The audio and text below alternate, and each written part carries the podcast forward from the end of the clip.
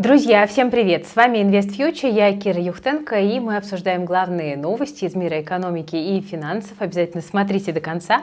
Ну и не забывайте ставить лайк под этим видео, если вам нравится работа нашей команды.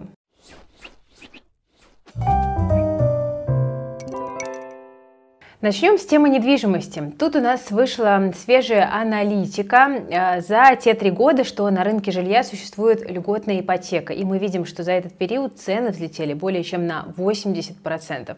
Самый большой рост случился в прошлом году, плюс 33%.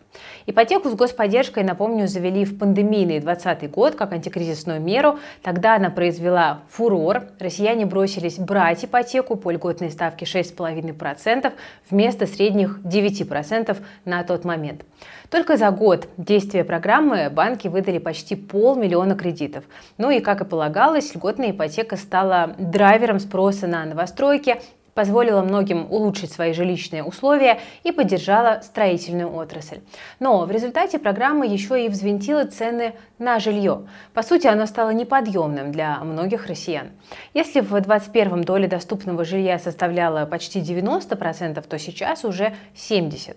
Минимальный первоначальный взнос вырос почти на треть. Ну а средний срок ипотеки по итогам этого года может достичь 27 лет. Это половина взрослой жизни. На минуточку.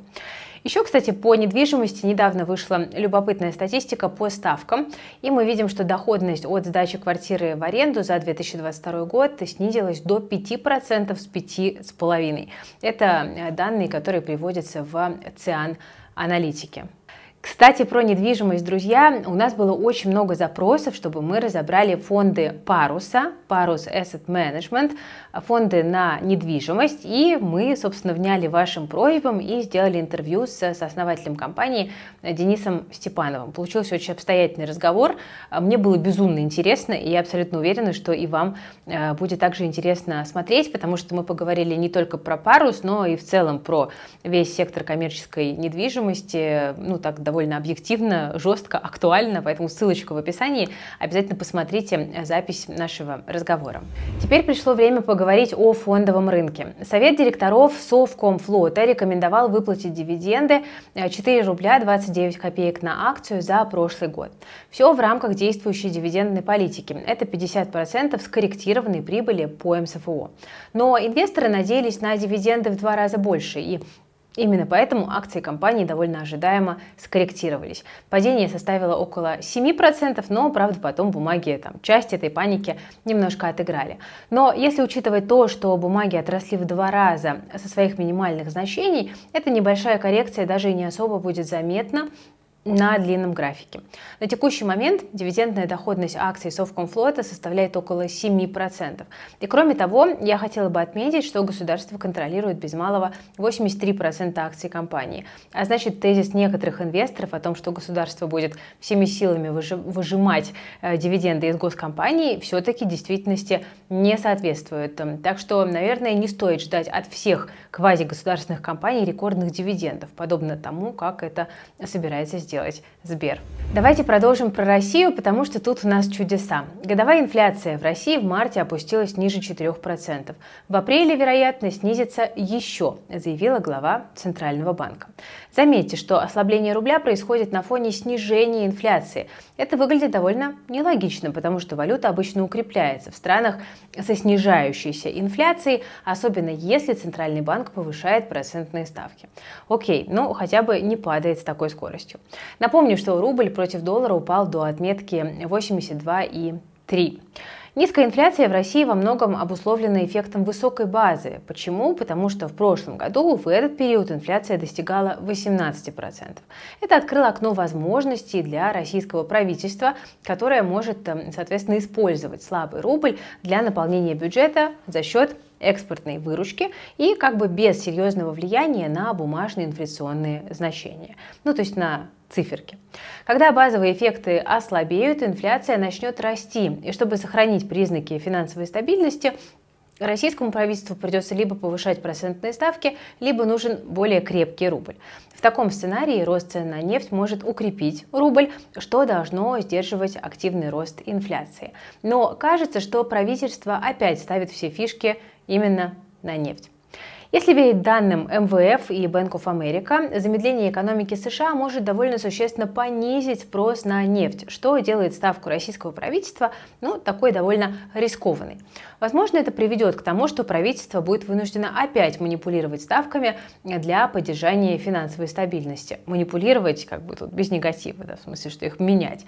А, получается, что ЦБ это такой вот э, план Б, если нефть не стрельнет. Поэтому не удивляйтесь резкому росту ставок в будущем. Кстати, раз уж мы с вами заговорили про США, то там тоже все довольно странно. Сегодняшние данные по инфляции в Штатах вызвали такую карусель реакций на рынках. Давайте мы об этом поговорим. Сначала оптимизм был вызван э, тем, что общая инфляция снизилась с 6 до 5%. Вроде бы круто. Но позже инвесторы посмотрели на базовую инфляцию, а она выросла с 5,5 до уровня 5,6. ФРС, как правило, смотрит именно на базовую инфляцию, потому что она отражает трендовые изменения в инфляции, в отличие от общей инфляции, потому что общая, она э, довольно волатильна из-за того, что меняются цены на такие продукты, как там, нефть и еда. Так вот, рост базовой инфляции, друзья, может указывать на то, что ФРС сохранит жесткий настрой, и мы не можем исключать, что все-таки повысит ставку в мае на 25 пунктов.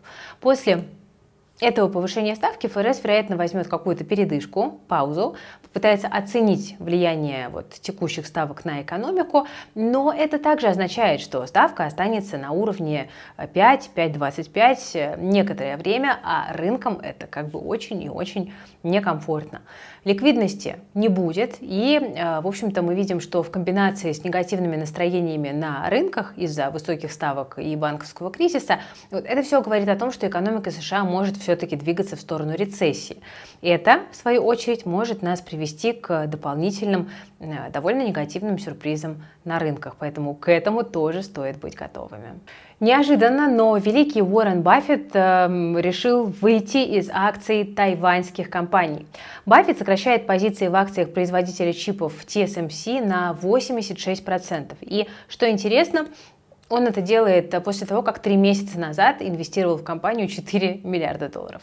Главная причина, по которой э, Баффет э, из компании выходит, ну, кажется, лежит на поверхности. Это геополитические риски. Мы все понимаем, что вопрос Тайваня один из ключевых для геополитики и мировой экономики. Он может привести к, ну, по сути, прямой конфронтации между двумя ведущими странами мира. Хотя, по большому счету, страны уже обмениваются ударами и как бы тестируют вот так называемые красные красные линии.